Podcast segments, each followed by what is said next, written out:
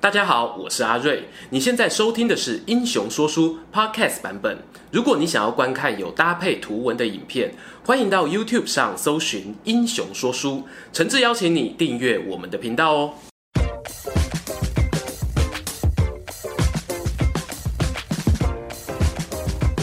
Hello，各位观众朋友，你们好，欢迎再次来到我们的英雄聊天室。坐在我这一边的呢，就是我们上一集节目中特别重金礼聘邀请来到我们这边的英雄故事百万畅销作者啊，不能再讲了，没有对没不有对没有太太超过了。大说书人柳玉。上一集的故事当中呢，大家其实可以回忆，就是或者看我们的连结这一边哦，我们聊到了三国时代的官配两个最佳搭档诸葛亮跟刘备之间的一个情爱纠葛。对，那上一次呢，因为我们的简报做到一半，跟诸葛亮三顾茅庐一样，所以我们呢有一些内容呢，我们要留到这边呢，我们继续更深入的去挖掘这两个人的内心世界是。就从上次讲到的三顾茅庐开始好了。嗯三顾茅庐当中呢，我们知道诸葛亮他是拿着一种要跟未来的老板去报告简报的心情，去介绍他的隆中对，嗯千古名案。嗯那这个隆中对他要跟刘备介绍之前呢，阿瑞我非常的好奇一件事情，就是到底诸葛亮他选择刘备之前呢，他有没有考虑过其他的不同的企业？嗯好比说，像我们很熟悉诸葛亮的哥哥诸葛瑾，是在东吴这边当官啊，嗯而且是根正苗红，从基层一路爬起。嗯对他其实可以选择在东吴嘛，是啊，那或者是说他老家其实是在中原啊，那他为什么不选择就中原那边很多呃很多世家大族都选择投在曹操的阵营当中？为什么呢？我们先从曹操谈起好了。好，就是曹操当然不是一个我们印象中就是反派，是是坏人。你会发现，哎，颍川士族啊，汝南氏族士族，对读书人很多都是支支持曹操的，是包括那当然那也是维护汉室嘛。那曹操本来就是开头就是一个平定呃中原那匡正汉室的这样一个角色，嗯算是在国家无力的时候，他是有力站出来的一个一个角色。没错，那但是曹操有很多个面相，其实我们讲一件事，大概就可以知道为什么诸葛亮不选曹操。哦，哪一件事呢因？为诸葛亮小时候啊，他是徐州狼野人，对，那曹操干过一件事，叫做徐州大屠杀。你说的是他因为爸爸在去徐州呃往返的路上被陶谦的手下是，袭击的这件事。呃对，关于曹操的父亲遇害这件事有很多种说法，没错不过基本上就在徐州遇害。对那跟陶谦可能有关，脱离不了关系。了解然后曹操就发起狠来了。那当然，这可能有很多因素，包括这不见得是纯粹的愤怒，可能是他在削弱呃附近诸侯的手段之没一。错，但是不管怎么看，那时候诸葛亮是一个大概小学的时候，背着书包快快乐乐上学去，突然有一天哇，战火连天，家破人亡。是那他是跟着叔叔叔叔留下深刻的阴影。 一起迁到就是往往南嗯逃嗯是逃难的，而且重点是在那个火光之中啊，在那个彗星坠落的夜里，不 是我画面感都出因来为了。刘备，刘备是当时他去救徐州，对，这当然纯属幻想啦。我带着浪漫的怀想是，曹操大坏蛋来了，然后诸葛亮逃难的时候，突然看到一支军队，嗯，很弱小的一支军队，那举着一个刘备的大旗。是是来救他的，不是来打他的。对，所以对这两个人在他的心中有没有留下这个印象？是当然，这是我的纯属呃对，我猜测们要声明，刚才这一段是想象我们画面是想象画面。可对，是这个是史实，这是史实。嗯，史实的部分就是曹操有去攻打徐州，那当时呢，很多徐州的世家大族因此被迫往荆州南下去逃难。嗯那在这个大逃杀，呃，在大逃杀不是， 在这个嗯 乱吃中鸡啦，刘刘备是是确实去救援，那当然没有成嗯功。不过这不是重点，重点是这两个人在诸葛亮小小的那个心灵里面，可能种下了一颗幼苗，种了一个留下种了一个不可磨灭的印象对。所以那我在想，他后来那个草庐之中的相遇，所以我更会觉得这是一种命中注定子。啊。所以没选择曹操的话，呃，就是在推测的话，有可能是这个因素，是，就是曹操的另一个面相。嗯，那包括这屠杀那只是一件事，可是曹操其实在许多事情上，你可以发现他确实是如此，他确实是为了达到目的不择手段。对，这不见得是符合诸葛亮的理念。是。是，那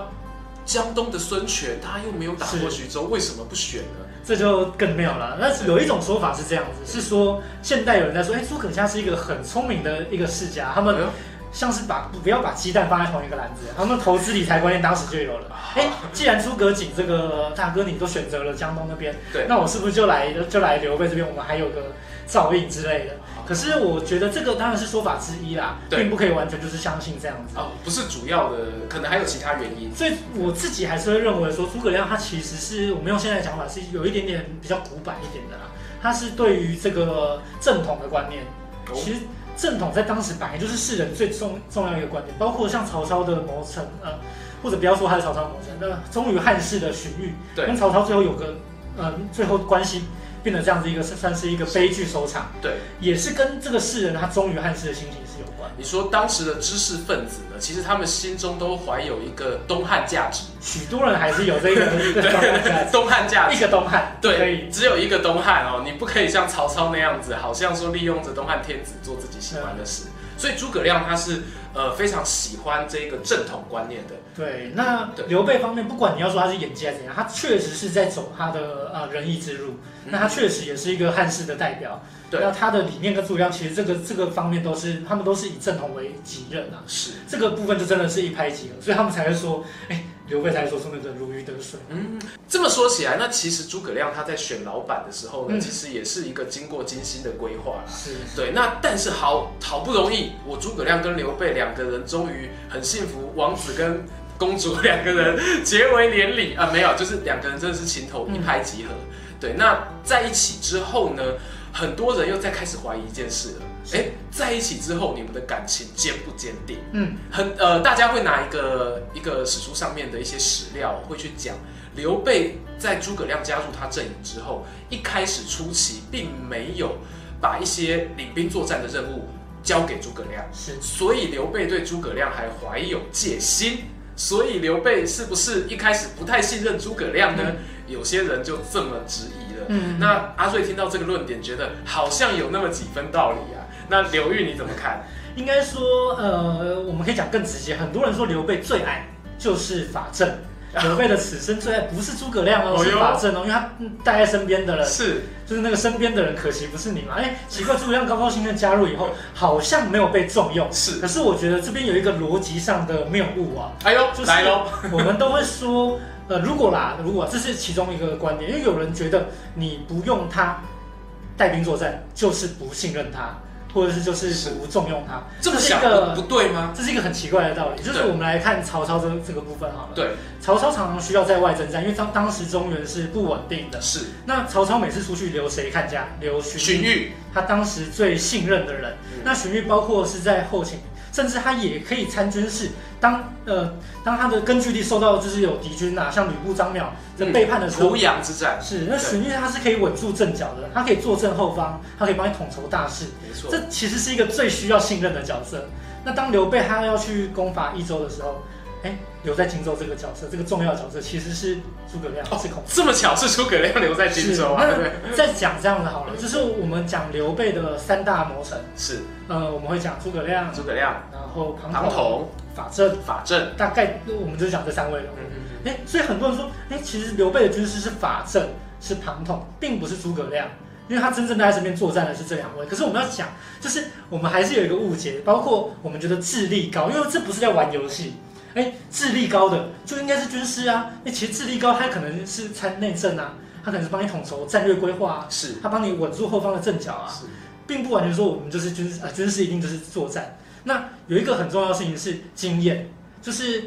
法正为什么可以跟随刘备征战？对，很重要的原因是他原本就已经有一些作战参军的经验了。是，因为他原本在呃，就是在刘璋刘底璋那下的边时候，他就是有有带着怀才不遇的感慨嘛，他其实心里有一些抱负，有一些规划的人。教练，我想要上场。啊是，那他他本来就在做官，他跟诸葛亮这个就是说，呃，他原本是个布衣是不同的。对，那包括像庞统，庞统更多人就是并不见得知道他的过去，他其实过去在东吴孙权底下做而且事，他应该对呃，比如说孙权底下，他应该是在周瑜底下，哦，他在周瑜底下就做是事，他很明确是隶属于周瑜的嗯。那周瑜，我们看到他用了许多战略推测啦，其实庞统是不是在背后是重要的一个参谋？对，嗯，我相信这是事实，因为在周瑜过世的时候，对是由庞统送葬，代表他是周瑜底下的第一号人物，他把他送葬回江东。是那他后来去选择投靠刘备嘛？对，所以你原本有军事经验的，当然就是在军事方面是在你的我是比较放心的，是是，嗯那呃，诸葛亮这件事，就是我们不能只用就是一件事来评断说啊，你爱不爱他，或或者是你就是信任不信任他。其实这点我们最后讲一个最简单的根据啦。是呃，刘备跟诸葛亮好到什么程度？就是他们感情到底到了什么程度呢？刘备跟关羽、张飞，当然在历史上并没有就是呃我们结拜兄弟啊，要一起生一起 死，这个是没有的。可是历史上这两位确实是最早跟随刘备。一路周旋，然后遇到了什么苦，那就是这没有道理啊！你跟着刘备吃了这么多苦，然后还一生为他打拼，那这两个就是他们说真的，其实真的是兄弟了。前期创业股这东，三位真的是一个就是就就三兄弟。对，那他们刘备跟诸葛亮的感情好到什么地步？好到官章不悦，这是史书记载。哎呀， 这边这边此处可以出本子啊！此处必应该有本啊， 对这真的是有激情哦。你关羽张飞直接吃醋说你跟诸葛亮太好了，我们这个兄弟看不下去了。对可见这个感情我们是不用再关张不悦，然后我好奇刘备后来怎么处理摆平他这呃，个就讲的那句重点，就讲那句千千古名没言：错无知有孔明，如鱼水之欢，不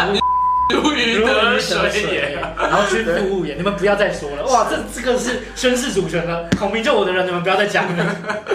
所以对这个你要去黑他们的感情，这其实是有点没有道理啊。对嗯，他是愿意冒着让自己的前妻两位好兄弟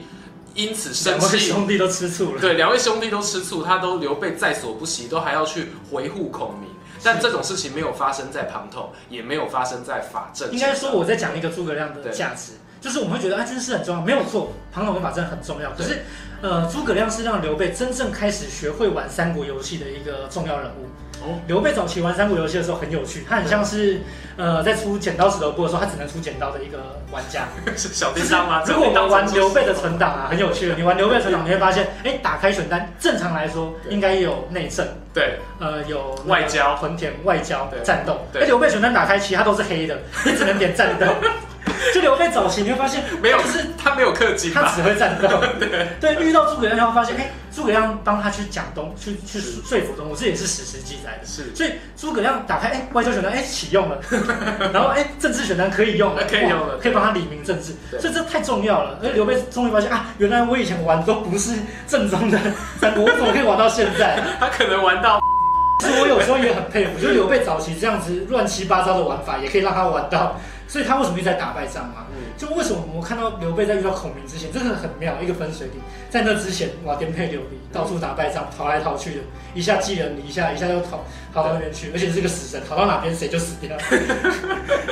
那 到了诸葛亮以后，哎、突然人生就圆满了，就是荆州、益州，他通通都来了。是当然这不会是诸葛亮一个人的功劳，可是打开选单这件事情，对。确实是诸葛亮。他终于把 DLC 下载完成，他可以玩到一个完整版的所以为什三么国他亚会棋。说如鱼得水？就是他终于感动啊，玩到了真正的三国游戏了对。之前都不知道他在玩什么啊。这是创业过程中很重要的一件事，所以诸葛亮带给刘备这样子的一个体验。嗯那到了后期呢，其实还有一件事情也是大家议论纷纷。是这件事情是什么呢？就是很有名的白帝城托孤。嗯，那个时候呢，刘备因为夷陵之战大败，所以说他整个人那个怒火攻心呐、然后病体憔悴，他撤退到了白帝城这个地方，然后发现自己已经命不久矣。他就把诸葛亮啊，还有他的太子啊，叫到病床旁边来，跟大家交代说：哎，后世你们要好好的相信你的大臣。那同时呢，他在这个时候对诸葛亮说：如果我的儿子不成才，彼可取而代之。诸葛亮，你可以取代我的儿子，自己来当蜀汉的领导人。这句话其实很玄妙哦。阿瑞，我其实有跟柳玉讨论过，我说这句话两种解释啦，嗯不是大好就是大 坏。好、大好就是刘备他真的很信任孔明，所以我这样跟他讲；大坏就是刘备超不信任他。我这句话是考验你，你答错了之后呢，你可能出了这扇门，刀斧手就砍下去了。那柳玉你怎么看？你觉得他这句问话是大好还是大坏？这个比尔取的取而代之嘛，对大家都会讲说，哎、一个是诚心交给你，没错一，个是测试。对。那我们还是先从后面的呃，我们用后面的一些陆续的事迹来看，看就是证据，诸葛亮跟刘禅的互动，我们来看一下，就是后主开始当政以后对，他确实把所有的大小事情都交给诸葛亮。诸葛亮，那他几乎已经实质上就是蜀汉的呃第第一指挥官了。摄政王嘛，是是是，那所以你从后面来看的话，那不会，那不会是一个什么畏惧也好什么的。你看他们的相处啊，包括呃诸葛亮要北北伐，被，发，没错，他北伐前最有名就是上《出师表》嘛。那《出师表》里面我其实就做过一个统计嘛，《出师表》里面很妙，就是你是写给后主看的《出师表》，但里面提了十七次刘备啊，提了先帝、先帝、先帝、先帝。到底是多想刘备啊？对，所以你去看那个情感，就是后主跟孔明的这个互动，他们其实就是建立在刘备留下来这个基业给他们，是那他们共同去努力，所以他们两个其实说真的，我觉得这是当然，呃，后主是全权放心交给他。那你要讲的很阴谋论，我觉得是没有必要，因为包括孔明他在出征的时候，其实我们现在看。啊，就觉得就是出征打仗嘛。而其实，在古代啦，那刀枪无眼，你出去一次，你也不知道会不会再回来。对所以为什么《出师表》最后两句是临表涕泣？不知所云，其实你会看得出来，他不只跟刘备当然是情义深知，他对后主有一种，你会看那个字里行间，你会发现他像是在跟自己的儿子在交代一些，甚至有点像交代后事事一样。就是我希望你亲贤臣远小人，那我对们国家现在怎样怎样，状况怎样，你可以相信谁谁谁谁。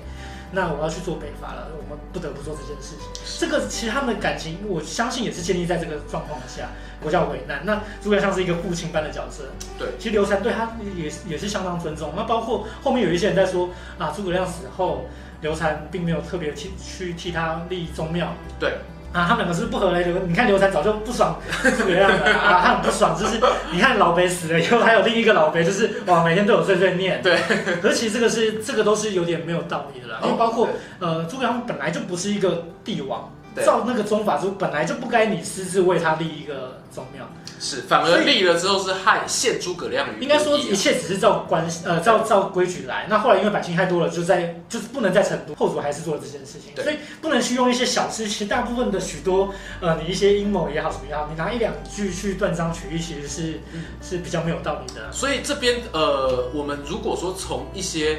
呃史书正史上面的记载，你会发现在当时的史官也好，或者是民间百姓的眼中也好，嗯他们看到的刘备跟诸葛亮的相处，真的是君臣之间很大公无私，而且嗯感情很真挚、哎、是。对，而且不管我刚才讲了嘛，你要找哎反面文章也有，或者我刚才对这些正面推论也有。可是好，毕竟大家都在讲一些推论，对那我们还是看回史书的话，哦，还有其正史实，《 三国志》那陈寿的记载，他最后在《先主传》在刘备的那个传记尾声就对讲了嘛，就是举国托孤于诸葛亮，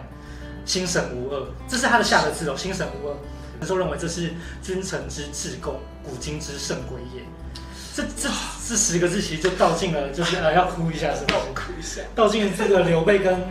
诸葛亮的感情，君臣之至公。不好意思，我演不出刘备那一种感觉，大家请见谅。是，那我们回过头来讲想一件事啊，当然你说呃，所有的历史记载都未必是真实，或者是我们要当然，可是这已经是最接近可信度最高。那包括我们要看一下陈寿这个角色，嗯他本来就是蜀汉人士，他的父亲、叔叔、伯伯那一辈的人都是跟诸葛亮一起生活的人。对，那他所听到的、看到的，他采取的记录，把他第一手资料，第一手不资是料第一也是第二啊，对，第一手资料这些东西编进他的，所以我在想，《三国志》你说对于魏国或对于吴呃魏书、吴书的记载，或许会多偏离一点点，但是对于蜀汉，他许多尤其他当代看过的人士，对，这个其实是最接近当时人民的看法与想没法错。所以，我们常常会觉得我们现在人都造神嘛，把诸葛亮捧成神。没错，现在是有一些造神的成成分在是，可是很扯的一件事情，就是在蜀汉当时，人们就是把诸葛亮当做一个神在看待啊。当做一个不要说神啊偶像，他是对人民也好，市民啊军，就是包括将官、对，士人的一个典范。